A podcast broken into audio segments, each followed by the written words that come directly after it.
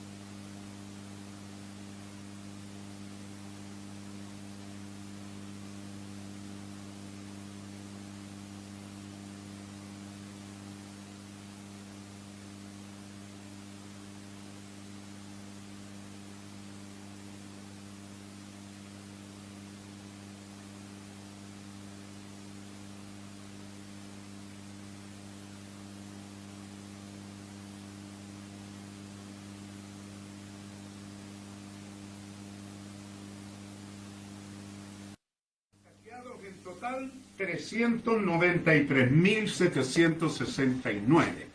También son cifras más o menos que ustedes pueden cotizar ahí. Más los recuperados, 377.850 y tantito. Así que en este tiempo en especial, y haciendo un pequeño paréntesis, que el miércoles tuvimos un, un corte, ¿por qué?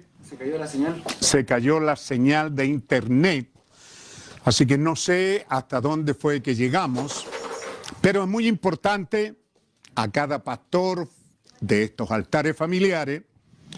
eh, yo soy el pastor a todos ustedes, pero cada uno de ustedes, dueño de casa, padre de familia, ciertos son esos pastores en los altares familiares, y es de suma importancia que ustedes partan poniendo atención a la palabra.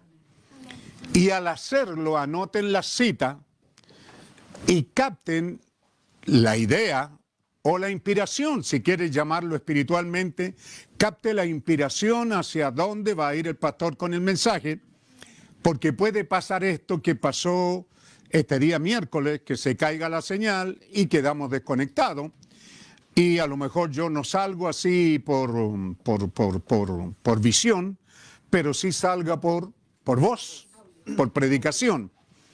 Pero es muy importante que ustedes vayan atentos si se cae la señal, el dueño de casa pasa al frente de su familia y continúa la predicación.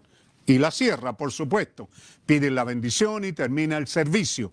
No pueden quedarse ahí mirando y dependiendo de la tele esperamos un momento, si no hay sintonía, si eh, los encargados logran comunicar que se cayó la señal, entonces cada dueño de casa tiene que ver las citas que el pastor leyó y hacia dónde estaba yendo la inspiración, que es fácil de seguir porque es una inspiración que venimos buscando o con ella durante todo este tiempo. ¿Mm? Eso es importante, ¿ves? Entonces, usted anota la cita, anota eh, la inspiración o el sentir del pastor, lo que usted captó, lo importante es que tiene la cita, ¿cierto? Y, de una manera distinta el miércoles queríamos enfocar la necesidad de poner atención. Eh, dejamos aquí en la pantalla nuestra, ¿verdad? La primera estrofa de este cántico tan sencillo. Señor Jesús, tú eres mi pastor y a tus cuidados yo vivo tan feliz. En el estribillo, como quieran llamarlo, ahí tenemos, yo te conozco, yo lo canto así, yo te conozco, o pude tu voz oír, no o pues tu voz oí, o pude tu voz oír, pacientemente llamándome al redil. Así que cuando la señal se cortó y terminamos el miércoles, yo seguí conversando con la familia, que más o menos, ¿cierto? No más o menos, son palabras mías, pero la realidad que cuando yo tenía 14 años, y creo que fue en mayo, pueden buscar la, la- la fecha, ¿verdad? Fue el terremoto más grande registrado en la historia de la humanidad. No es el más grande de, toda la historia, sino registrado. 1960, el terremoto de Valdivia. Yo estaba, ¿cierto?, en San Agustín, un fondo que está a unos 6 kilómetros del centro de San Bernardo hacia la costa, viviendo con mi abuelo, que era un gañán de campo, cuando ese terremoto sucedió. Y ese terremoto nos marcó a los muchachos que estábamos allí jugando, estábamos en, una cancha jugando a la pelota, y, luego del terremoto que nos tiró al suelo, es lo que yo me recuerdo como niño. Es posible que usted diga, le está poniendo mucho. No sé, a lo mejor nos tiramos al suelo, pero es lo que recuerdo. Que nos, no, encluquillamos así y nos afirmamos porque no podíamos afirmarnos. Y luego de eso nos miramos y comenzamos a irnos a cada uno a nuestras casas, que estaban cada casa quizás a unos 500 metros o a un kilómetro en algunos casos, y cada uno comenzamos a irnos. Y cuando vamos saliendo de esa área, comenzaron a sonar truenos, un viento frío, comenzó a nublarse y hubieron truenos que en ese tiempo no me olvidaría porque la palabra era tralca, que así es como son conocidos los truenos, creo que en lengua mapuche, tralca. Así que eso produjo un profundo sentir en nosotros y eso hizo que ese año yo comenzara a ir a los catecismos y comencé a oír, ¿cierto? Por primera vez a alguien que me habló de la Biblia y que nunca se me olvidará ese, ese tema que ese hombre predicó y que más adelante, si están interesados, les contaré. Entonces, si yo tenía 14 años y pude oír la voz de Dios, no le digo que como un profeta, no digo que un ángel se paró, que allí habían muchos nogales alrededor de la cancha, ¿cierto? Porque en el tiempo de las nueces íbamos ahí a comer. Los muchachos eso era muy bueno porque el alimento era muy pobre. Así que íbamos a ese lugar porque la cancha de, de- de ese fondo estaba rodeado de nogales. Ve, entonces yo lo que le, puedo decir a ustedes es que recuerdo que en ese tiempo, a esa hora no habían nueces, pero sí eso impactó en mi vida. Si yo pude oír la voz de Dios, y no digo que oía un ángel, no digo que oí con estos oídos, pero se acuerda que tuvimos el mensaje el domingo sobre Rebeca y que fue una tremenda inspiración que Dios nos dio el domingo pasado, y entonces vimos que el ángel que fue delante del mensajero, iba abriendo camino con el mensajero y lo guió a la fuente. Tan pronto el mensajero dirigió sus pasos a la fuente y comenzó a poner en orden sus camellos y luego de eso hacer una oración, pero ya, dice el profeta, ya el ángel lo había dejado y se había ido donde Rebeca. El ángel sabía dónde estaba Rebeca y entonces el ángel colocó un sentir en el corazón de Rebeca. Y esto es importante que usted haga el drama, porque así dice el mensajero de la edad. Dice que Rebeca estaba en su casa y de repente dijo, voy a ir al pozo a buscar agua. Ella no dijo, ¿qué dicen mamá? ¿Me están mandando a buscar agua? ¿O mi hermano? ¿O escuché una voz? ¿O tuve un sentir? No, solo algo pasó en ella que la hizo ir a algo donde ella todavía no tenía considerado ir. Yo creo que eso es maravilloso, ¿no cree, hermano? Porque no hay una voz como el profeta que oyó un ángel. Ella solo tuvo un sentir y dijo, voy a ir a buscar agua. A mí me encanta eso. No sé, pero a mí, a mí me llena, me satisface profundamente porque puedo cerrar mis ojos y ver a Rebeca en su casa haciendo sus quehaceres, yendo de un lugar a otro, haciendo algo y de repente voy a ir, a buscar agua. Quizás la mamá la miró y dijo, ¿y qué le daría que si todavía no? Hay que, hay que ir un poquito más tarde.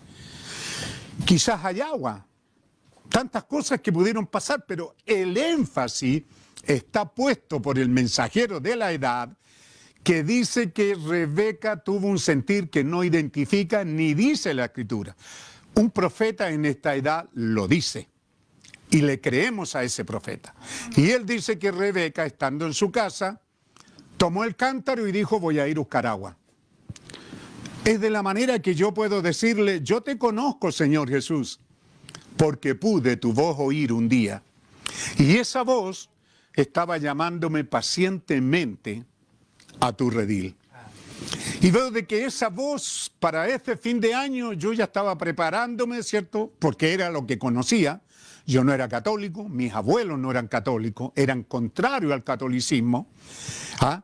Pero estando en el fondo, él tenía que ir a misa cuando, cuando tocaba, eso tocaba una vez al año, venían un par de misioneros al fondo y entonces estaban todo ese mes haciendo los rituales y, y los gañanes tenían que ir a la primera misa, creo que era de 7 a 8, algo así, y las mujeres tenían que ir a la segunda misa que era de 8 a 9. Y nosotros los muchachos no íbamos, nadie nos forzó, mi abuelo jamás me insinuó siquiera ir a la iglesia, pero uno como niño, ¿cierto? Eh, anterior a eso yo había ido a catecismo porque la dueña del fondo era la que hacía catecismo y nos daba dulce, pero nunca me interesé. No recuerdo una enseñanza de eso, pero sin embargo, para terremoto sí recuerdo que algo cambió en mi vida y Dios comenzó a lidiar como lo ha hecho hasta este día. A su tiempo, continuaremos con, con, eso, pero lo que quiero decir, cierto, que yo estoy aquí para decirle a usted y a ustedes jovencitos, por ahí está mi nieta, cierto, y mis nietos, que yo tenía 14 años. Nadie me dijo que fuera a la iglesia, nadie me llevó a la iglesia. Mis abuelos no eran católicos, no eran de ir a la iglesia, no eran religiosos, no tenían ni idea de eso. ¿Ve?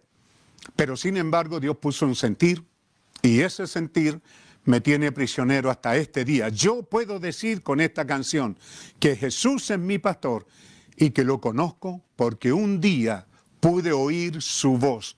No como un profeta, no lo soy. No como un gran ministro, no lo soy. Pero como una oveja, como, como, como Rebeca. Rebeca no dice que oyó la voz de Dios. Un profeta dice que el ángel que iba con el mensajero dejó al mensajero acercándose a la fuente, haciendo las cosas necesarias, y el ángel se fue a la casa de Rebeca y le dijo, ¿quiere ir a buscar agua? Ella no dice que oyó una voz, ni, ni, ni en los oídos, ni adentro. No dice, solo dijo, voy a ir a buscar agua. Y cuando el mensajero hace la oración y termina de orar y dice amén, ahí estaba Rebeca. ¿Se da cuenta? Así que no es que Dios respondió la voz del mensajero. No, Dios fue antes. Dios estaba haciendo las cosas antes. Qué maravilloso es eso. Y entonces, de eso es que por la gracia de Dios estuvimos ocupados el miércoles y hacia eso era que quería decirle que importante es, jovencito, porque a veces el jovencito pregunta, bueno, yo tuve un sentir y me bauticé, ¿y ahora qué? Espere, ese mismo sentir lo va a hacer dar otros pasos, pero el mensaje del Evangelio, y Dios nos dio un pastor, es para orientarlo respecto a eso. No es el hombre el que cambia. Cuando el eunuco fue bautizado, Felipe no le dijo, tienes que cortarte el pelo, tienes que usar esto, tienes que dejar esto, tienes que ir aquí, tienes que ir allá. Solo lo bautizó. El resto lo hace el Espíritu Santo que nos está llamando. Nadie nos obligó. Yo siempre sentí el anhelo de bautizarme. Cuando supe que había un bautismo, yo lo único que quería era bautizarme. Yo no le digo que oí una voz, que oí un trueno, que algo sobrenatural me pasó. Yo le digo fue de una manera sencilla como Dios nos ha guiado hasta ahora. Eso es lo maravilloso del Señor. Y al empezar en esta tarde, entonces, eh, queremos leer en el libro de Filipenses, capítulo 2, porque queremos de alguna manera mantener esas acciones de gracia, un buen espíritu de gratitud en medio de esta pandemia, porque dijimos que estamos a 150 días viviendo en pandemia. En el área mía de San Bernardo, 120 días eh, en cuarentena. Sí, pero ¿cómo se llama? Encerrado en la casa. Confinado. Eso de finado me suena mal, porque no hay finado, gracias a Dios, pero confinados. ¿Ah? En cuarentena. Mucha gente sin poder salir, encerrado en casa. Así que yo me vine aquí, donde está la casa de Alejandro, estoy aquí alojando y atendido por mis dos hijas de una manera muy especial, también mis nietas y también mi yerno. Así que aquí estoy con ellos, estoy con Rigoberto a veces, a veces estoy allá comiendo, a veces estoy comiendo aquí y así. Y esto me ha hecho que al estar aquí en, este lugar, ¿cierto? Eh, He estado expuesto al sol que está dando, he estado caminando, he estado haciendo ejercicio. A veces me extramilito un poco y estoy cansado. Así que si me ven cara de cansado, no estoy enfermo, por la gracia de Dios estoy muy bien disfrutando de la gracia del Señor. Amén. Así que entregado esos saludos y comunicado estas cosas importantes, en el capítulo 2, eh, quizás Vamos a leer el versículo 13. Dice así en el nombre del Señor Jesucristo. Porque Dios es el que en vosotros obra, así el querer como el hacer, por su buena voluntad.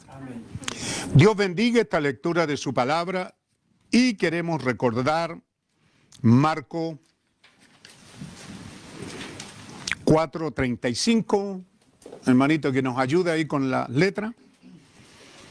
Marcos 4.35. Y les dijo aquel día, cuando fue tarde, al caer, no se olvide cuando fue tarde, dice aquí, no es como nosotros que somos jaraneros, tarde, ahora mismo son las ocho y tanto. No, allá Dios nos permitió a algunos, ¿sí?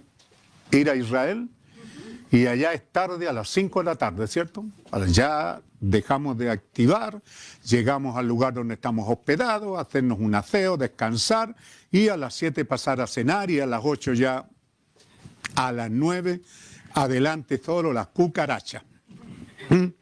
Así que para que entiendan lo tarde, porque algunos pueden creer que era tarde a los chilenos, a las 2 de la mañana. No, era tarde al ponerse el sol entre las 5 y las 7 de la tarde para nosotros. Bien.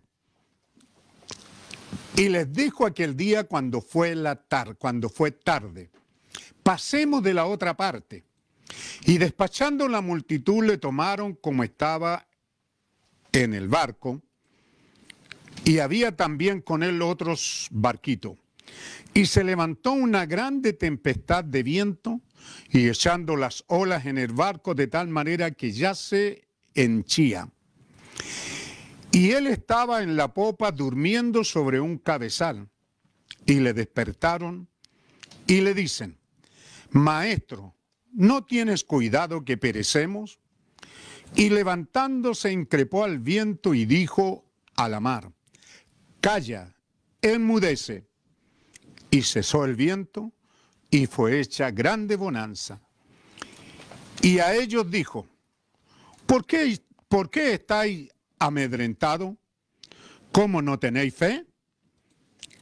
Y temieron con gran temor y decían el uno al otro, ¿quién es este que aún el viento y la mar le obedecen? Dios bendiga esta lectura de su palabra.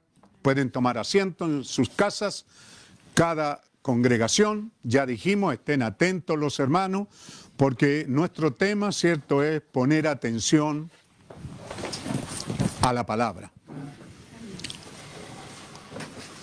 ¿Qué estábamos leyendo? Isaías 55, ¿cuánto era? ¿11? ¿Se acuerdan? ¿Cierto? Entonces, poniendo atención a que... Lo veo ahí también, gracias hermano. Así será mi palabra que sale de mi boca, no volverá a mí vacía. Esa es una de las grandes promesas del Dios viviente. Una promesa que Él hizo, pudiéramos decir, Él, él la hizo a sí mismo, como cuando le juró a Abraham por sí mismo, no hallando a alguien más grande que Él por quien jurar, juró por sí mismo. Se da cuenta la garantía que Dios le da a sus hijos que caminan aparentemente abandonados sobre esta tierra bajo maldición y moribunda. Dios dio una garantía de que Él cuida de sus hijos. Así será mi palabra que sale de mi boca. No volverá vacía. Qué importante es creerla porque Dios hará cumplir su palabra. Lo que Él dice, Él lo hará, sino que todavía dice más, sino que hará lo que yo quiero y será prosperada en aquello para que la envíe. No en aquellos a quien se la envíe, no, será prosperada en aquello para que la envíe. Cuando Él dice pondrán las manos sobre los enfermos y sanarán, eso es lo que dice y eso es lo que Él está prometiendo, que esa palabra no volverá vacía. Qué importante es creerla.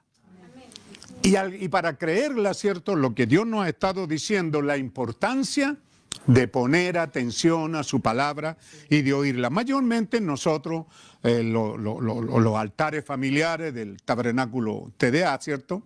De TDA, tabernáculo de adoración, a quienes yo soy su pastor, como estábamos diciendo el, miércoles, la importancia de poner atención y si se cortó la luz, entonces saber cómo continuar, saber de qué viene hablando desde muy atrás el pastor.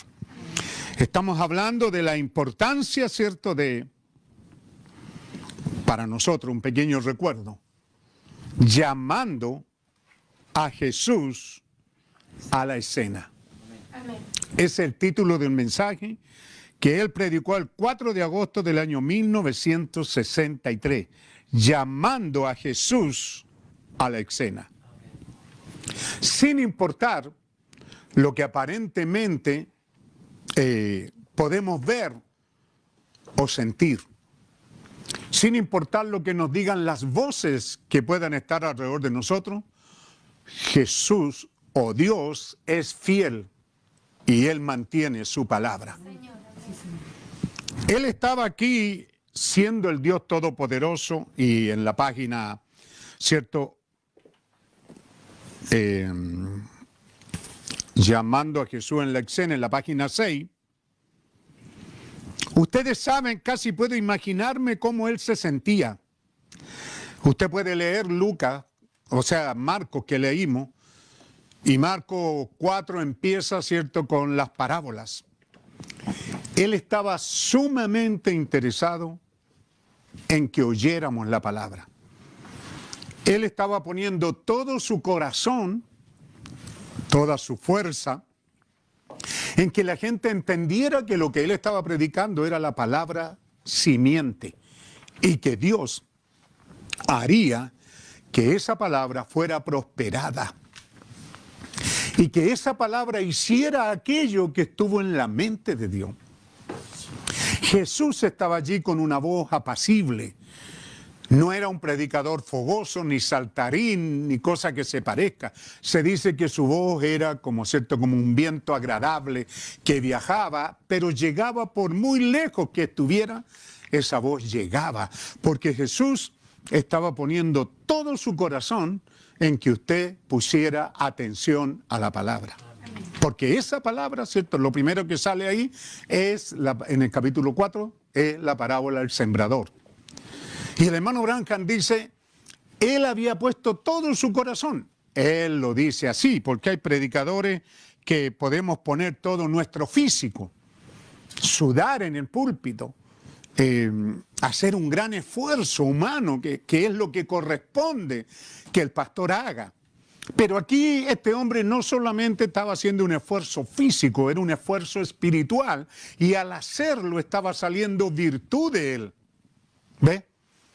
Y entonces él luego se encuentra con enfermo y luego se encuentra con otras parábolas que él está insistiendo en, por favor, oigan la palabra. Porque en la palabra del sembrador, ¿cierto? Hay palabra que cae junto al camino y no prosperará su crecimiento porque cayó junto al camino, cayó en pedregales, cayó entre los espinos. Así que qué importante es que usted limpie su camino cuando venga Dios. Usted no viene a la televisión, usted no va a leer el diario, Usted no viene a una religión que los medios satisface su, le, tapa un poco su conciencia. No, hermano, estamos hablando de la palabra de Dios. Y debemos de poner nuestro corazón en oírla. ¿Ve? Qué importante. Entonces, Jesús había puesto tanto corazón en ello que estaba tan cansado al final del día. Él estaba totalmente agotado. Acuérdese cuando aquella mujer lo tocó, dice que virtud, fuerza salió de él. La gente lo tocaba. Él era el verbo de Dios, la palabra de Dios. Él era, él era la voluntad de Dios para esa hora. Si alguien venía en fe y lo tocaba, obtenía lo que venía a buscar. Así dice la escritura. Sacaba de él. Alguien viene y le dice, se acercan y Jesús les dice, ¿qué quieren? Y ellos dicen, queremos, que se, queremos ser sanados.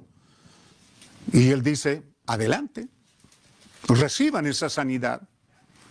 Alguien abre un hueco en el techo y algunos amigos bajan un enfermo y lo ponen al medio. Y Jesús lo sana. Estaba saliendo fuerza, estaba saliendo corazón, estaba saliendo inspiración de él y estaba debilitándose a tal extremo que al final del día, cierto, él dice, pasemos de la otra parte. Él les dice a sus discípulos, eh, como un gemido, sáquenme de aquí. Que era lo que pasaba con William Branham. Cuando llegaba a un punto, ¿verdad? Entonces Billy Paul tenía que sacarlo. El hermano Branham, como hombre, es linda la historia, porque él a veces dice que Billy Paul se apresuraba cuando veía los primeros síntomas, entonces ya se acercaba y comenzaban a firmarlo por atrás. Y el hermano Branham a veces decía, déjenme un momento más, porque todavía estoy bien. Pero él estaba debilitándose cuando discernía a la gente, cuando oraba por los enfermos, era algo no físico, sino espiritual, algo del alma, algo del corazón. Así que Jesús, cuando, cuando dice pasemos al otro lado, ¿cómo dice en su Biblia? Pasemos de la otra parte. ¿Cómo dice la otra versión?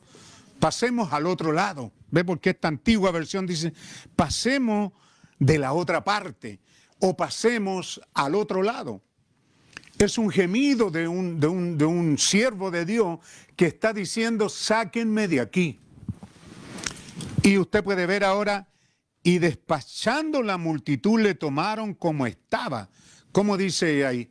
Y despidiendo la multitud le tomaron como estaba, o sea, lo tomaron. Cansado y débil como estaba, lo tomaron, lo cargaron y lo metieron en la barca. Al meterlo en la barca ya agotado, porque su mensaje era salvación, su mensaje era, Él era la fuente de vida eterna. Todo ser humano podía ser salvo en aquella hora. La gracia de Dios se estaba derramando de mar a mar. No debiera de haber ido ni un perdido, porque Jesús, la expresión misma de la gracia divina, estaba en esa hora. Solo tenían que creer en Él. Era lo único. Quizás muchos no creyeron, pero lo vieron. Lo vieron que no era un predicador eh, vacío, un predicador, ¿cierto?, que se paran en la televisión y predican. Tienen en su mente juntar multitudes, tienen en su mente enriquecerse. ¿Ve? Como decíamos en días pasados, es vergonzosa. ¿Había otra palabra más? ¿Cierto? La fortuna vergonzosa de los pastores de esta edad. Jamás Jesús pensó en eso. Él nunca pensó que los pastores y que la iglesia llegaría a vivir un estado de tanta riqueza, donde el que menos tiene tiene una casa, el que menos tiene tiene un auto. ¿Ve? Hablando en nuestro medio. En los días de William Branham se conocía un pastor por, por la cantidad, pero tiene un nombre. Por la flota de Cadillac que tiene. Si tiene 10 Cadillac en aquel tiempo, esos inmensos autos americanos, entonces era un pastor. Entonces, para la gente, ese era un hombre de Dios, porque mira cómo Dios lo bendice, pero esa no es bendición de Dios. La riqueza es más bien una maldición para el hombre de Dios. Así que usted puede ver aquí este hombre cansado porque puso ¿Cómo, cómo, cómo, cómo, cómo dejar de hablar de la persona más perfecta, de la persona más hermosa, de la persona más extraordinaria que ha caminado sobre la tierra y que es el Señor Jesucristo? y que tuvieron que cargarlo y meterlo a la barca. Y luego él se acomoda allá atrás, en el cabezar, allá en, en- en algún lugar, ¿verdad? Estaba durmiendo sobre un cabezal allá en la popa. La escritura lo está diciendo. Durmiendo. La tempestad vino, el viento comenzó a soplar, la barca comenzó a mecerse. Seguramente los que estaban ahí después de tener un lindo culto de acción de gracia, y nosotros hemos tenido tremendos cultos, porque yo veo que muchos de ustedes, ¿verdad? Todavía seguimos viendo esos cultos y añorando esos cultos. Tremenda bendición de Dios. Pero predicamos de Jesús en la barca.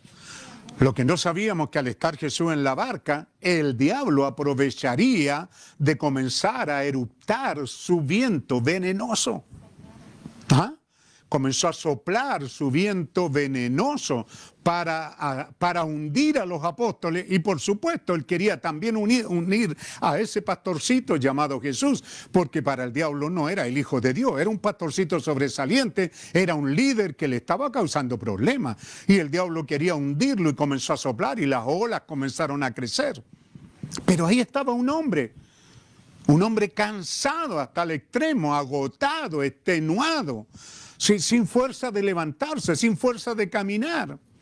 ¿Cómo pudiéramos separar que ese hombre ve en el mismo mensaje, él lo está diciendo, él estaba cansado, él había estado hablando mucho ese día, enseñando sobre parábola, sobre semilla, sanando a los enfermos, enseñando la palabra. Su fuerza física ya había llegado al límite. Recuerde que en la carne él solo era un hombre, pero en el espíritu él era Dios. ¿Cómo cuesta hacer esa separación, hermano? ¿Verdad que sí? Nosotros pudiéramos decir, llevamos 40 años y todavía hay mucha iglesia, mucha gente que le cuesta hacer la separación del hombre. Muchos siguieron porque vieron esta vida divina moviéndose en un hombre y lo transformaron en Jesús. Y siguieron diciendo que este hombre era, era, era Jesús o era Dios. Que, que, que, que, qué manera de confundirnos porque tenemos una mente religiosa, donde el diablo ha trabajado en nuestros padres, abuelos, tatarabuelos para atrás, una manera religiosa. Y nosotros venimos al Evangelio con una mente religiosa, como hemos visto, como hemos sido enseñados. Para donde quiera que vamos, aquí en Chile, vamos a encontrar imágenes, vamos a encontrar idolatría. No, hay, no hay pequeño montículo que no hay una llamada Virgen María allí o Virgen del Carmen o como quiera. Idolatría por todos los lugares. Y eso es lo que tenemos en nuestras mentes. Pero la palabra de Dios vino para sacarnos esa, esa idolatría, para hacernos ser capaces de creer de que ese hombre Jesús en la carne era un hombre y estaba extenuado y estaba agotado porque había predicado en algún mensaje. Usted sabe que el profeta dice, cuando un predicador pone su corazón en la predicación, una predicación equivale a un día de trabajo. Eso es lo que él dijo. Es así de agotado como queda un predicador cuando está predicando a la congregación, cuando está poniendo su corazón, cuando está deseando que esa palabra llegue y que la gente ponga atención. Y qué terrible, qué agotador, qué deprimente, qué, qué tremendo bajón se pega ese predicador cuando ve que la gente sale y no pasó nada. No captaron nada. Qué tremendo, qué tremendo mensaje el rapto él predica allá en Yuma, ya para el año 1960, diciembre de 1965. Un tremendo mensaje, era el mensaje del rapto, donde está trayendo las revelaciones, donde está trayendo las grandes verdades acerca de este evento que estamos esperando. Pero sin embargo, cuando él sale, le pregunta a ¿entendiste? Porque allí adentro Nadie entendió. Eso es lo que nos dicen los que estuvieron testigos y quizá, qué pena que ya no tenemos esos testigos, porque no hay, nos falta el que descalifica eso, porque no, no, pero que no están en mensaje. Bueno, pero es que no tuvimos un Lucas. Qué bueno que allá en los días de Jesús también hubo un Lucas, que si bien es cierto no es un apóstol, pero sin, sin embargo escribió esa epístola y escribió el libro de los Hechos. Entonces él es un narrador. Así que no, no, no, no, no, no menosprecie a los narradores, porque los narradores, si usted chequea lo que dijeron, si guarda armonía con la palabra, entonces eso es la verdad. Él salió, dicen así, de ese lugar de Yuma. Si usted lee el mensaje, cuando él está predicando con todo su corazón, introduciendo el rapto en sus tres pasos de la venida del Señor, la mujer dueña del local está haciendo señas y diciéndole, se acabó su tiempo. ¿Puede pensar, alguien tiene una idea cómo predica un hombre bajo esas condiciones? En primer lugar, los que estaban ahí sentados estaban conversando entre ellos. En primer lugar, la mayoría habían ido a comer porque fueron invitados a lo mejor a algo como eso. Y la dueña había arrendado eso por tanto y el hermano Brancan dice la segunda vez, alguien no puede ir a hablar con la señora, hacer un trato, si hay que pagarle un poco más, paguémosle. No dice eso, pero eso está diciendo porque él está predicando y está viendo allá atrás que hay una mujer que le está diciendo, terminen. Piense cómo predica uno así, hermano. ¿Cómo predica cuando uno ve un montón de gente viniendo a la iglesia no fumando ni tomando, pero quizás marcando chicle, quizás contando chistes, quizás unos vienen enojados, quizás unos vienen hablando mal del pastor, quizás unos entraron y vieron al diácono y se enojaron y pelearon y le faltaron el respeto al diácono y entraron así. ¿Cómo puede ese pastor predicar bajo esas condiciones? Pero volviendo, eso es para que entendamos el drama de cómo se encontraba Jesús, quien estaba poniendo su corazón, si hubiera sido humano, se hubiera reventado de amor. Y era un corazón humano, pero el Espíritu de Dios estaba allí, habitando y transmitiendo la salvación tan grande transmitiendo que la gracia de Dios estaba derramada sobre la tierra. Así dice un profeta en esta edad. Cualquiera podía ser salvo en esa hora, porque era el día de la buena voluntad de Jehová. Era el día del jubileo en aquel día, como lo es hoy también. Cualquiera puede ser salvo si se arrepiente y viene a Cristo, pero la gente no quiere. Mayormente ahora cuando los curas caen porque son pedófilos por esto y por lo otro, y también los pastores que se han enriquecido y la gente se ha, se ha cegado, se ha cerrado al Evangelio, porque ha metido todo en el mismo saco, pero el Evangelio de Jesucristo todavía sigue corriendo, hermano. Todavía es la verdad. Todavía el corazón del Señor Jesús está puesto en el mensaje del Evangelio para este tiempo del fin en el cual Él nos está diciendo la importancia de poner atención. No sabíamos que vendía esta pandemia. Pero comenzamos a predicar dentro de todas las cosas el mensaje de la barca. Entramos en esta pandemia hace 150 días y lo primero que se nos vino fue repasar lo que habíamos predicado. Y en medio de la hora más crítica que han pasado algunos hermanos, en esa hora en que levantaron la bandera blanca, yo su pastor lo sé y usted también lo sabe, muchos de ustedes, cuando cayeron en el hospital con COVID, cuando llegaron en una hora en que se rindieron, que ya no podían vivir, que era demasiado doloroso, que era demasiado terrible por lo que estaban pasando, pero Jesús probó estar en la barca en este día. Eso es lo que queremos decirle, hermano. Queremos decirle que este evangelio todavía es vigente. Todavía es vigente con esto, como, como le dijimos al principio, con estos 150 días de pandemia, 120 días encerrado. Hermanos que van y vienen trabajando y contagiándose y contagiando familia, pero hemos orado y oramos allá en el principio.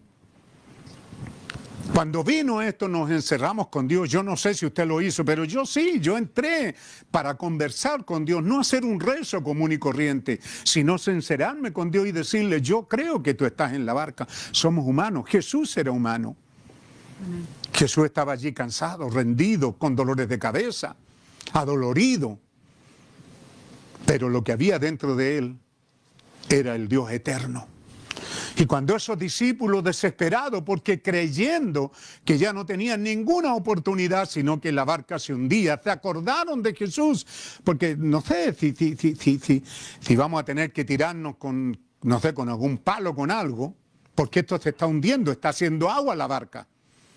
Y aun cuando estaba haciendo agua, y seguramente Jesús estaba salpicado, seguramente ahí en el cabezal Jesús estaba humedeciéndose, ya el agua le había llegado, pero no despertaba. Y ellos estaban afligidos, ellos estaban terriblemente afligido. ¿Ve?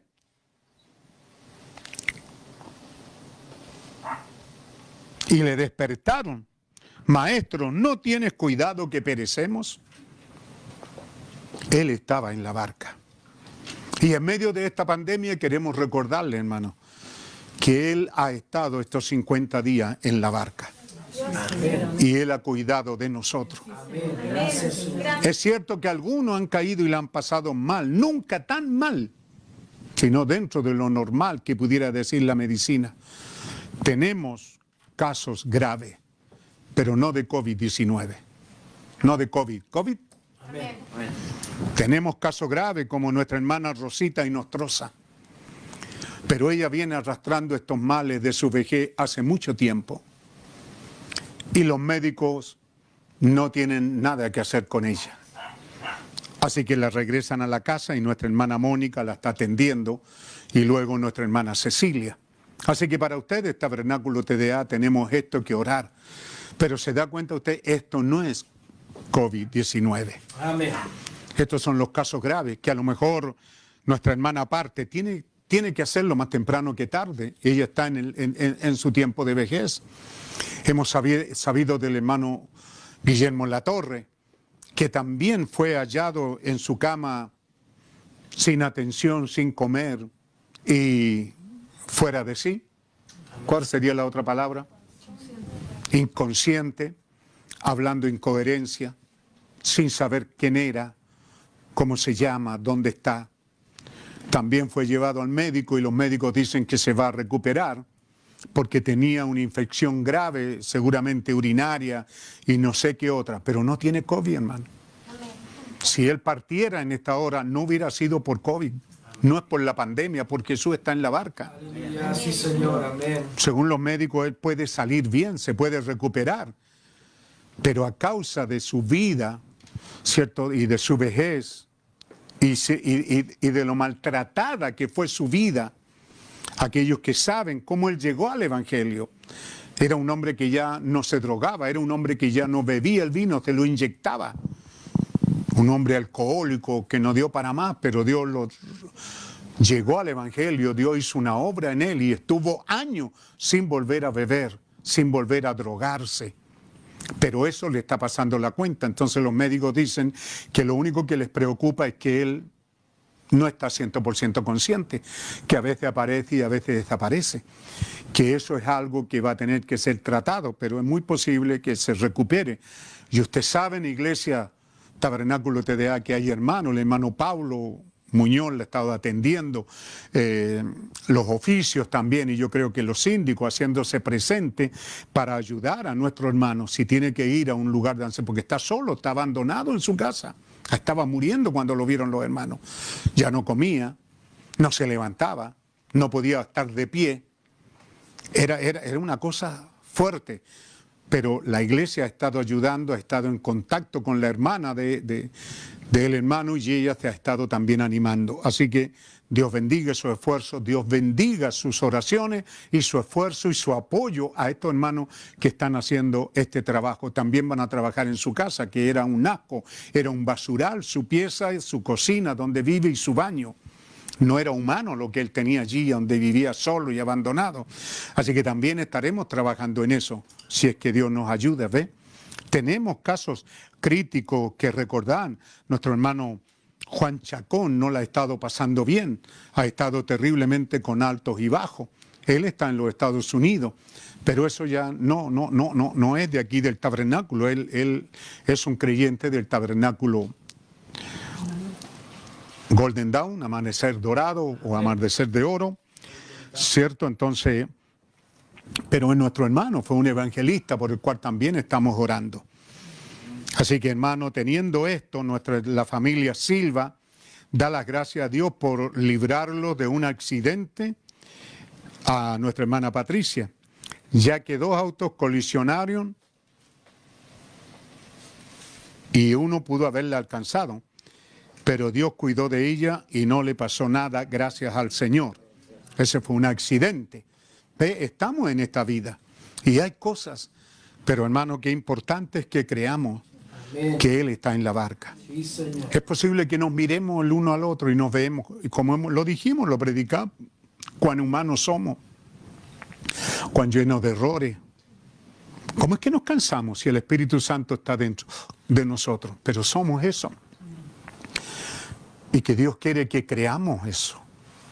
Que creamos que Él prometió para este día que el bendito Espíritu Santo viviría en nuestros corazones. Que en esta hora Él estaría con nosotros y aún dentro de nosotros. ¿Cómo podemos creer de que el gran Jehová, creador de los cielos y la tierra, estaba en ese hombre que está durmiendo en la barca, debilitado, cansado, durmiendo profundamente porque estaba totalmente agotado? ¿Cómo creerlo? Es difícil, ¿verdad? Pero, pero era así. Ese cuerpo era humano, pero lo que estaba dentro era el Dios eterno. Así también con nosotros, lo que vemos, lo que falla, lo que cometemos errores, somos humanos, pero lo que está dentro de nosotros, que Dios nos ayude a creerlo, es el bendito Espíritu Santo, porque no hay otra edad, estamos viviendo en la edad del Espíritu Santo. Ya Malaquías 4.5, el profeta de esta edad, ya se fue a casa. Él ya no nos está ministrando. Él dijo que Él se iba a ir, pero el mensaje continuaría con nosotros y que el bendito Espíritu Santo vendría y tomaría la cabalgata. Por eso Él dice, no pueden haber dos al mismo tiempo. Yo me tengo que estar yendo. Si esto es así, si Él está viniendo, entonces dice Él, yo me tengo que estar yendo. No pueden haber dos. Exactamente lo mismo que dijo Juan. Él está aquí y yo tengo que menguar y Él crecer. Eso mismo se ha tomado el cumplimiento en esta edad. Y el que nos está pastoreando y guiando es el bendito Espíritu Santo. Y qué bueno sería que de alguna manera Dios nos permitiera el privilegio y la oportunidad. Porque, por tanto, si hay alguna consolación en Cristo, si algún refrigerio de amor, si alguna comunión del Espíritu, estamos en Filipenses, amigo ayudante, capítulo 2. Ya leí el versículo 1. Algún del Espíritu, si alguna entraña y misericordia. ¿ah? Si algún afecto extrañable, si alguna misericordia. Cumplid mi gozo y que sintáis lo mismo, teniendo el mismo amor, unánimes, sintiendo una misma cosa. No hagáis por contienda nada. Nada hagáis por contienda o por vanagloria. Antes bien, en humildad y estimándonos inferiores los unos a los otros. Qué lección, hermano, del apóstol Pablo.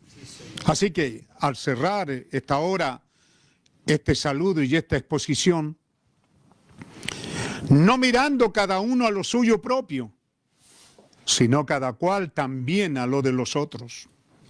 Haya pues en vosotros este sentir que hubo también en Cristo Jesús. Haya este sentir que hubo también en Cristo Jesús, el cual siendo en forma de Dios, no tuvo por usurpación ser igual a Dios. Tremendo, ¿verdad? Porque si Dios está en nosotros. ¿cuántos se creen el cuento y dicen, yo soy Dios, yo puedo hacer lo que quiero, no hay nada que me juzgue, no hay nada que me castigue, no hay nada? Ve que fácil es salirse, pero Jesús no tuvo por usurpación ser igual a Dios. Ve porque Él no tomó eh, vanagloria. ¿Mm? Sin embargo, se anonadó a sí mismo, tomando forma de siervo, hecho semejante a los hombres. Y hallado en la condición de hombre, se humilló a sí mismo, hecho obediente hasta la muerte y muerte de cruz. Ese es Jesús. Ese es ese cuerpo llamado Jesús, con el gran Dios obrando en su alma. Por lo cual Dios también le ensalzó a lo sumo y le dio un nombre que es sobre todo nombre. Para que en el nombre de Jesús se doble toda rodilla de los que están en los cielos y de los que están en la tierra y de los muertos que están debajo de la tierra. Para que todos invoquemos el nombre del Señor Jesucristo. Porque aquí dice Jesús, y ahí vienen los solo Jesús. Ve, doctrina, cosas que se, se- se basan en eso. Pero usted tiene que entender el sentido que hoy día hay muchos Jesús. En México hay muchos Jesuses. ¿Mm? Eh, ¿Cómo se llama Eddie? Jesús, Jesús, eh, ¿Ve? Ponerle Jesús. Hay muchos Jesuses, pero hay solo uno, el Señor Jesucristo. Amén. Jesús el Cristo. Yo siempre he dicho, ve, me crié con mi abuelo, se llamaba Jesús Amador. No me diga que, que no era interesante, Jesús y Amador. Bueno, algunos decían que era Amador porque... ¿Mm?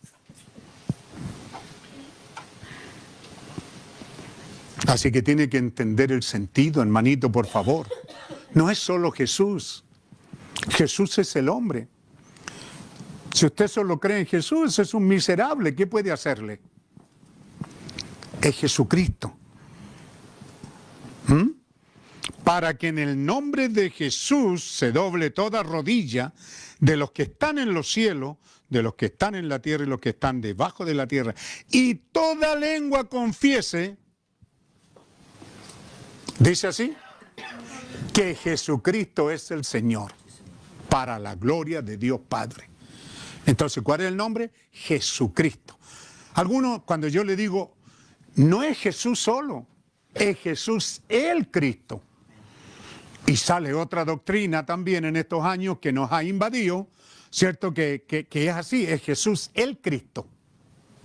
Si usted está bautizado en el nombre del Señor Jesucristo, dicen algunos, pudiera cuestionarse. No, hermano, es Jesucristo. Ese es su nombre. Es la gente que quiere ponerle, porque cree tener más entendimiento que otros. Cree que sale al púlpito y dice, oh, tengo algo nuevo que darles. Qué interesante es que lea la Biblia, hermano. ¿Y verdad que nos sentimos bien terminando este mensaje leyéndola? ¿Se siente bien, hermano? Se siente bien, ¿verdad? Para que en el nombre de Jesús se doble toda rodilla de los que están en los cielos y de los que están en la tierra y de los que están debajo de la tierra. Y toda lengua confiese que Jesucristo es el Señor. Él es el jefe. Él dijo, léalo. Mateo 28, 18, 19. Toda potestad me es dada en el cielo y en la tierra. Él es el jefe, Él es el gran victorioso, el todopoderoso, el gran conquistador. Bendito Señor. Y toda lengua confiese que Jesús es el Señor a la gloria de Dios Padre. Por tanto, amados míos, como siempre habéis obedecido, dicen amén. ¿Lo, lo haremos? Porque a veces no lo hemos hecho. Como siempre habéis obedecido, no como en mi presencia solamente, sino mucho más ahora en mi ausencia. Ocupaos en vuestra salvación con temor y temblor. Entonces algunos dicen, hermano, ya Pablo se murió hace dos mil años. ¿Por qué cita a Pablo? Que esta palabra añeja, tiene dos mil años. Pero mire qué advertencia. Por tanto, amados míos, como siempre habéis obedecido, no solo en mi presencia solamente, sino mucho más ahora en mi ausencia, cuando ya no estoy. Así también el mensaje que hemos recibido, hermano. Ya el mensajero se fue, no está, pero el mensaje sigue siendo la verdad divina de Dios. ¿Dónde estamos? Ocupaos en vuestra salvación con temor y temblor. ¿Sí? ¿Lo estamos haciendo? ¿En verdad algo de eso nos pasa durante el día? ¿O al llegar la tarde hacemos un balance? ¿Cuidamos nuestros pasos? ¿Cuidamos lo que dijimos? ¿Cuántas mentiras dijo en el camino y no tuvo cuidado de su salvación? ¿Qué tal si hubiera tenido un accidente y es cortado y no tiene tiempo de arrepentirse? Porque al final del día, como leímos en el culto antepasado, ¿verdad? Entonces podemos decirle airado, pero no pequéis, no se ponga el sol sobre vuestro enojo. Entonces usted tiene una oportunidad al ponerse el sol. Usted debe reconciliarse con Dios y a quien ofendió. Y si no lo ha hecho, hermano, si no ha puesto atención a la enseñanza, no sé, ¿obedeceremos la palabra? ¿Es palabra de Dios? Claro, hace dos mil años, pero Pedro a mí me encanta, yo soy Pedro, de nombre. Y Pedro dice, yo sé que el Señor ha dicho que mi partida está cerca, pero yo me voy a asegurar de dejarle a ustedes tarea, aun cuando yo no esté aquí, dice Pedro, ustedes tienen que ocuparse de las cosas que les escribo. Entonces hay que considerar estas cosas.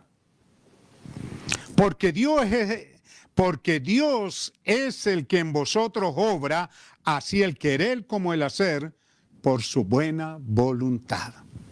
Es Él el que obra en nosotros. El querer como el hacer. ¿Qué dijimos? Estaba Rebeca haciendo sus cosas y de repente dijo, voy a ir a buscar agua. Amén. ¿Ve? Quizá ella no quería. Quizá no estaba en su tarea de hacer, pero algo la motivó a hacerlo. El ángel del Dios de Abraham, que había ido delante del siervo, llegó primero a la casa y le dijo, ¿qué de ir al agua? Ese mismo Dios y ese mismo ángel ha sido prometido que estaría con nosotros. Antes de usted actuar en medio de esta pandemia, antes de mentir, no se olvide que el ángel está allí.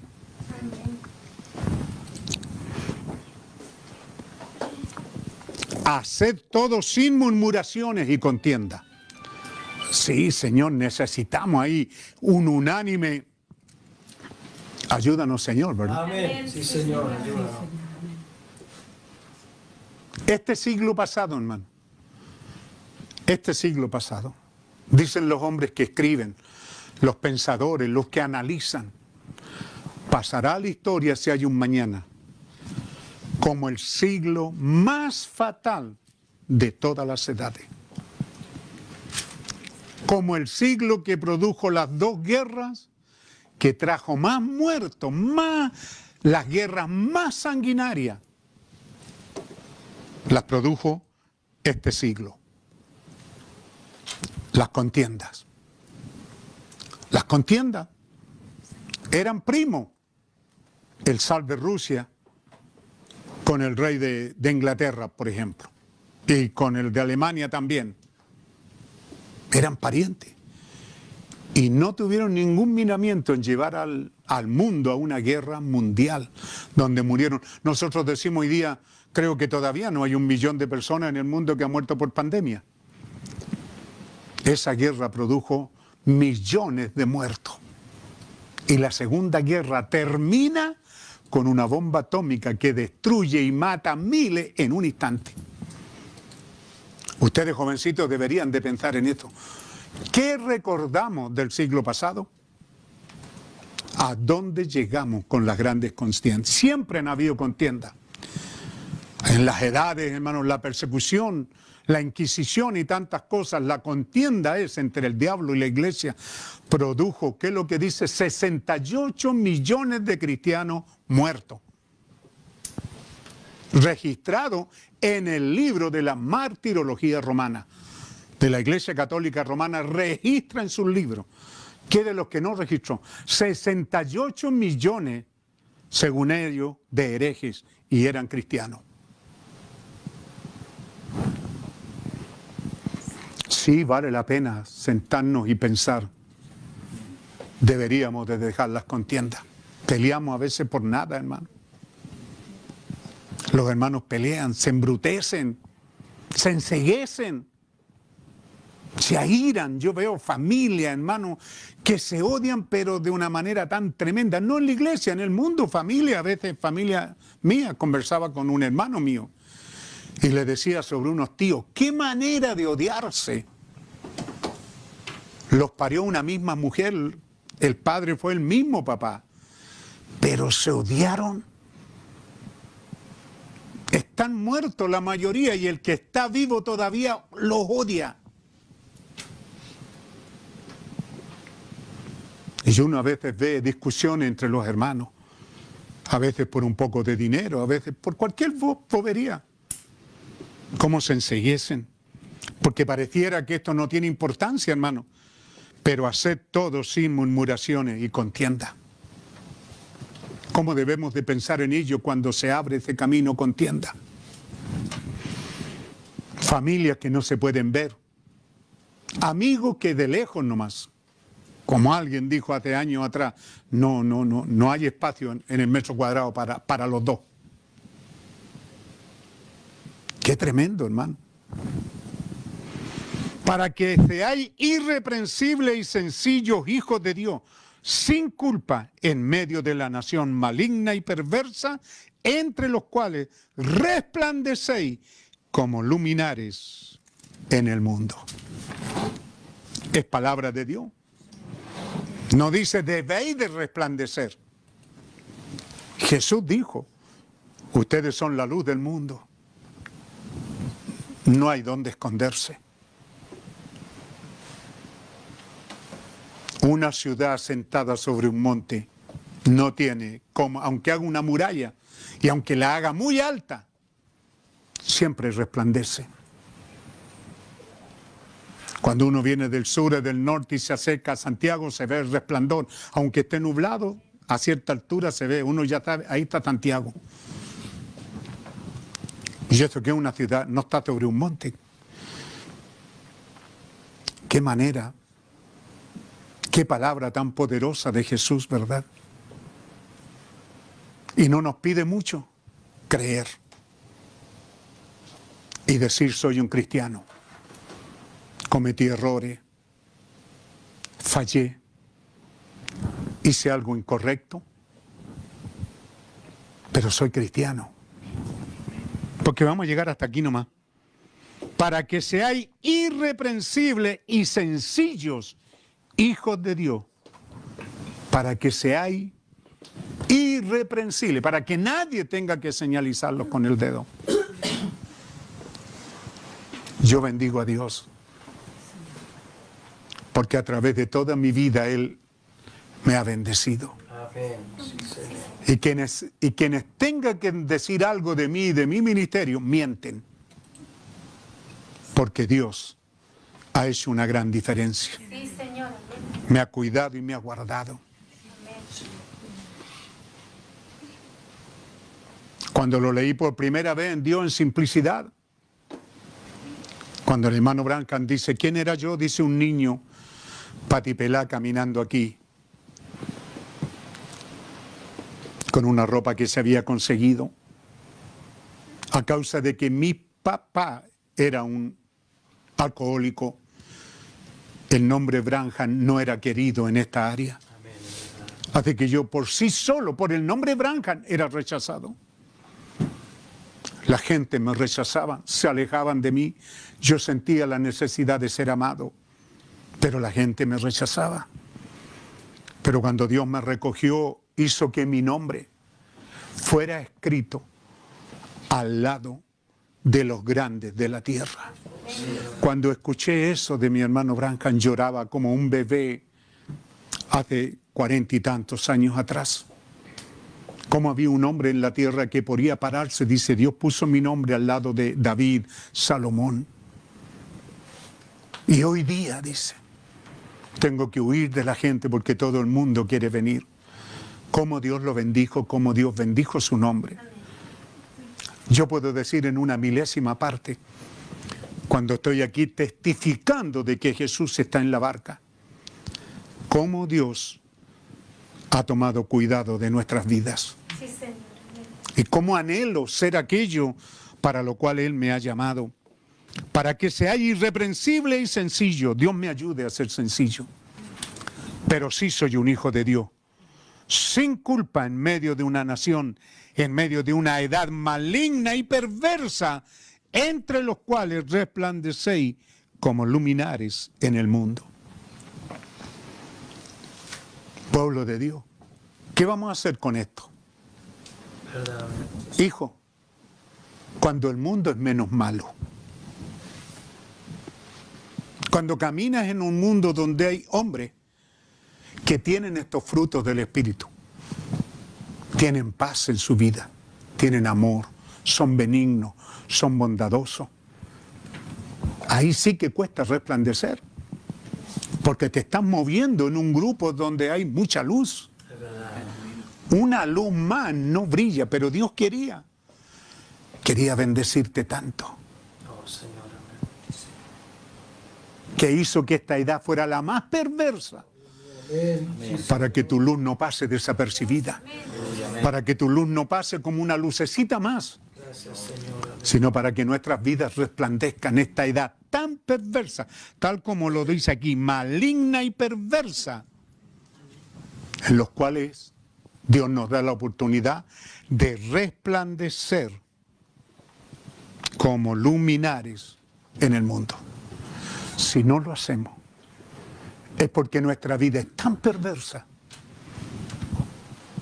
que Dios nos ayude a ser como luminares, vivir esta vida sencilla, sin contienda, tranquilo, saber de que Dios nos ama, de que Dios nos cuida, de que Dios nos ha bendecido Amén. Gracias, Señor. y que no importa lo que suceda, Él está en la barca. Amén. Sí, Señor.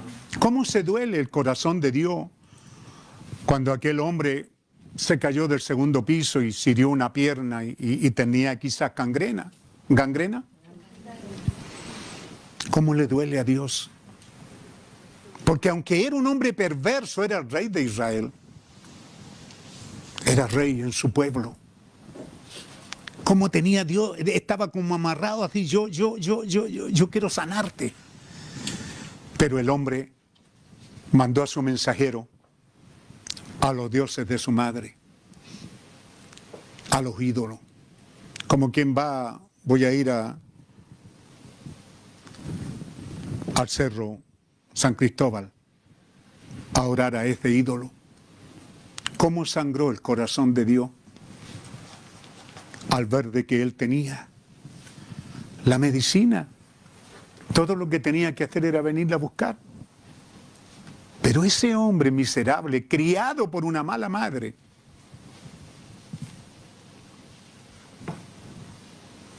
mandó a la iglesia, mandó a buscar a un pervertido, no sé, tantas cosas que podemos hacer ese drama ya. Y entonces el profeta Elías, que era un hombre tan celoso de Dios, era, Elías es eso, ¿se acuerdan que lo prediqué? Eh, Jehová es Dios. El nombre de Elías era tan potente. Elías se tomó tan en serio que era profeta de Dios, que era un representante fiel de Dios. Cuando ve que este hombre, como, como profeta, cuando supo que este hombre iba corriendo a donde de los ídolos, a buscar un remedio, a preguntar. Él mandó a preguntar a esos falsos sacerdotes de esos ídolos. Y le dijo, viviré o moriré de esto. Y Elías le sale al camino. Todo el amor de Dios, pueden decir que Elías era tan sanguinario, pero era el corazón de Dios. Saliéndole al camino a este hombre y diciéndole, ¿qué estás haciendo? No hay bálsamo en Galaad. No hay sanidad divina en el pueblo de Dios. Porque si bien es cierto, en desesperación dice, si tú, Rigo, cierto, siendo que amas a tu mujer o Alejandro y, y- y- y se le manifiesta algo que no sabemos, por supuesto, deberíamos de ir rápido donde un médico, este no es un ídolo, este hombre estudió para ayudar en el cuerpo. Y nuestro amor nos constriñe, como hemos hecho, ¿verdad?, con un nieto, pero también oramos. Y decimos, Señor, ¿cuál es el canal que va a usar? ¿Cuál es el bálsamo? ¿Será una canción? ¿Será una oración sencilla? Pero hay bálsamo en Galaad. Hay sanidad divina en Dios. Que Dios nos ayude a tomar a Dios en su palabra, porque Él dijo, yo haré que ella sea prosperada en lo que digo. Si Él dice que hay bálsamo en Galaad, y luego el profeta dice, el bálsamo es para sanar un enfermo o la enfermedad. El bálsamo es para curar las heridas.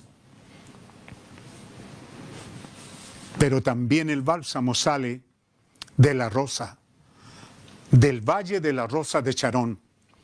Muelen la rosa en su tiempo y sacan un aceite, ese es el bálsamo. Pero tiene que ser molida la rosa y Cristo fue molido, machacado por nosotros. Y el opio es sacado del lirio de los valles. El lirio es machacado y de ahí sale opio. Está hablando lo que nosotros le llamaríamos la amapola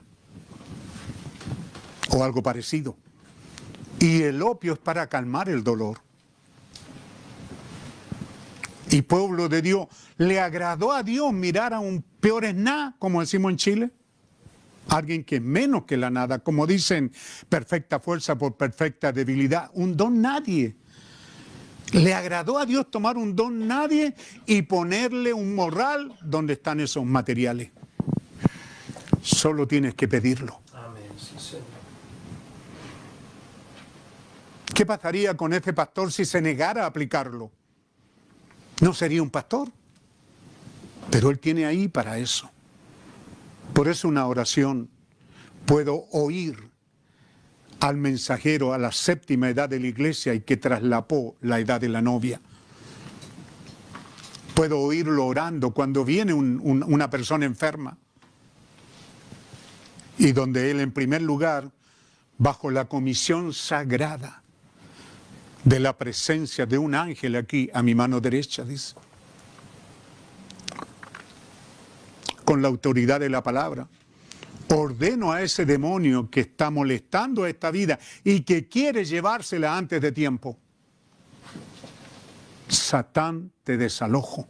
Dígame, ¿cuál es el problema, hermano? Cuando usted llega a la casa y hay ladrones, que no le pase, pero cuando pasa, tan pronto el ladrón sabe que usted viene, sale arrancando.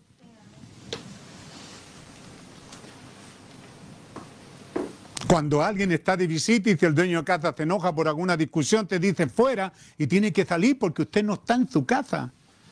No es un lío, no, no, hay, no hay ahí que tiene que agarrarlo de las mechas, de la corbata, cargarlo al hombro y tirarlo por la ventana para afuera. Basta que usted le diga a un extraño, sal de mi casa y él va a salir, porque hay una constitución, hay leyes en las naciones que prohíben, aún un policía, usted sabe, bajo este, bajo este régimen en el que está, un policía con toda la autoridad que tiene, no puede llegar y patear su casa sin una orden. El policía no puede. Si el policía toca la puerta y él quiere entrar, usted le puede decir, no, sal de mi casa. Y con toda la autoridad que tiene, no puede entrar a su casa.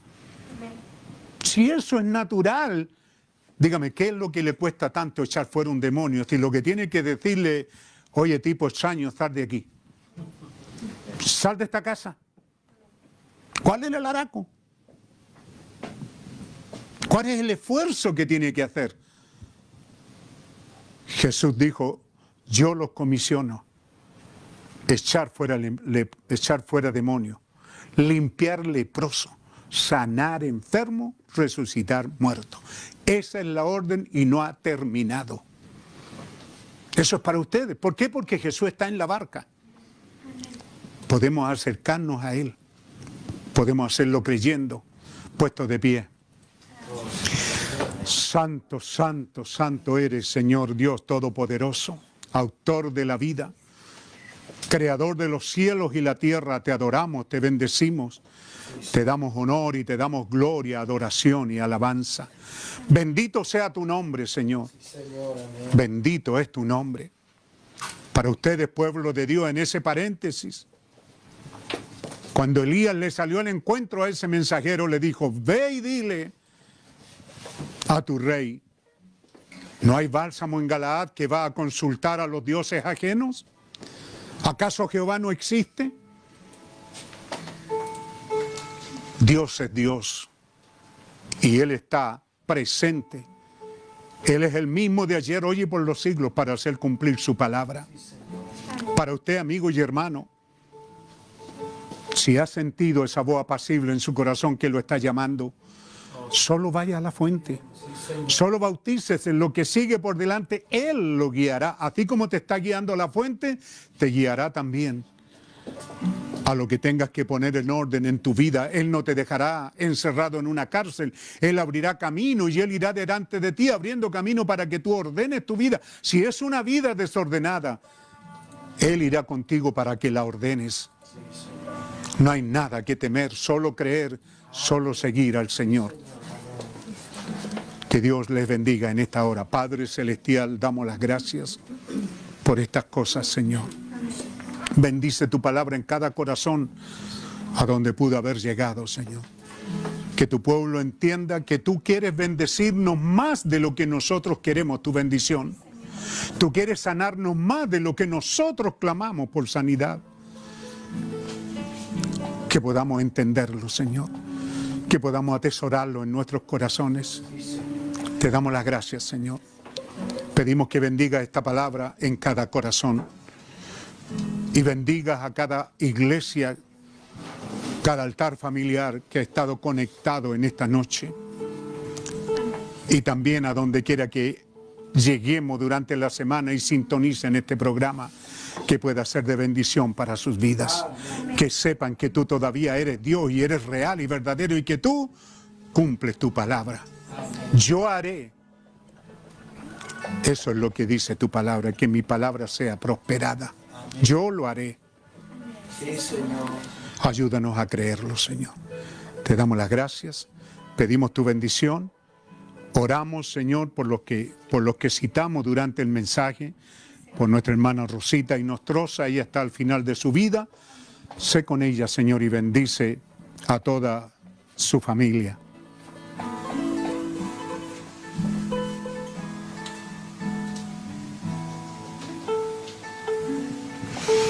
También Nancy Más, la conocimos. Madariaga, Madariaga, la hija del hermano Sandro. hija de nuestro hermano Sandro, está pidiendo por la abuela, ¿no? Sí, la mamá de su mamá. Por la abuela que está complicada de salud. Saludo hermano Sandro, saludo a la familia. Padre Celestial, estamos orando por nuestra hermana Rosita, estamos orando por nuestro hermano La Torre, por nuestro hermano Juan Chacón, y también estamos orando por Nancy Madariaga y su petición de su abuela. Mételos bajo tus alas de amor y de misericordia.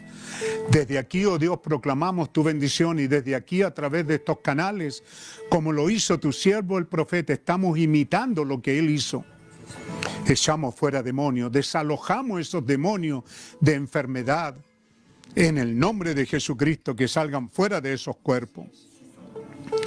Y una vez que esos demonios han salido, ahora aplicamos los bálsamos para que esas heridas y esa enfermedad tomen su canal y sane los enfermos y cure las heridas. También aplicamos el opio del lirio de los valles para que te lleves todo dolor de aquel que está adolorido. Padre Santo, bendice tu palabra y vindícala en cada corazón. Te lo pedimos en el nombre del Señor Jesucristo. Amén. Amén. Dios les bendiga, hermano. Qué alegría poder hablar con ustedes a través de estos canales. Tengo la certeza que más de alguien me sintonizó y que más de alguien ha sido bendecido. Dios les bendiga. Gracias. Chao. En ese caso se conectaron de Guayaquil también la familia. De Ecuador, Guayaquil. Cambió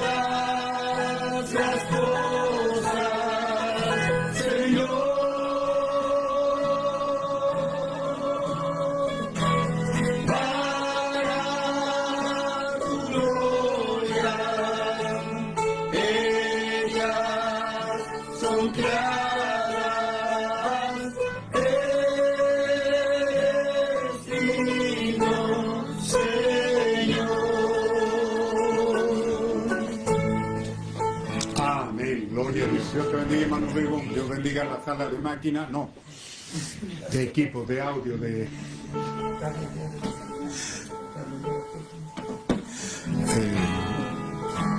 y de sonido, y allá los que están allá, ¿quiénes son? Los coordinadores, ¿qué? Para que toquen algo.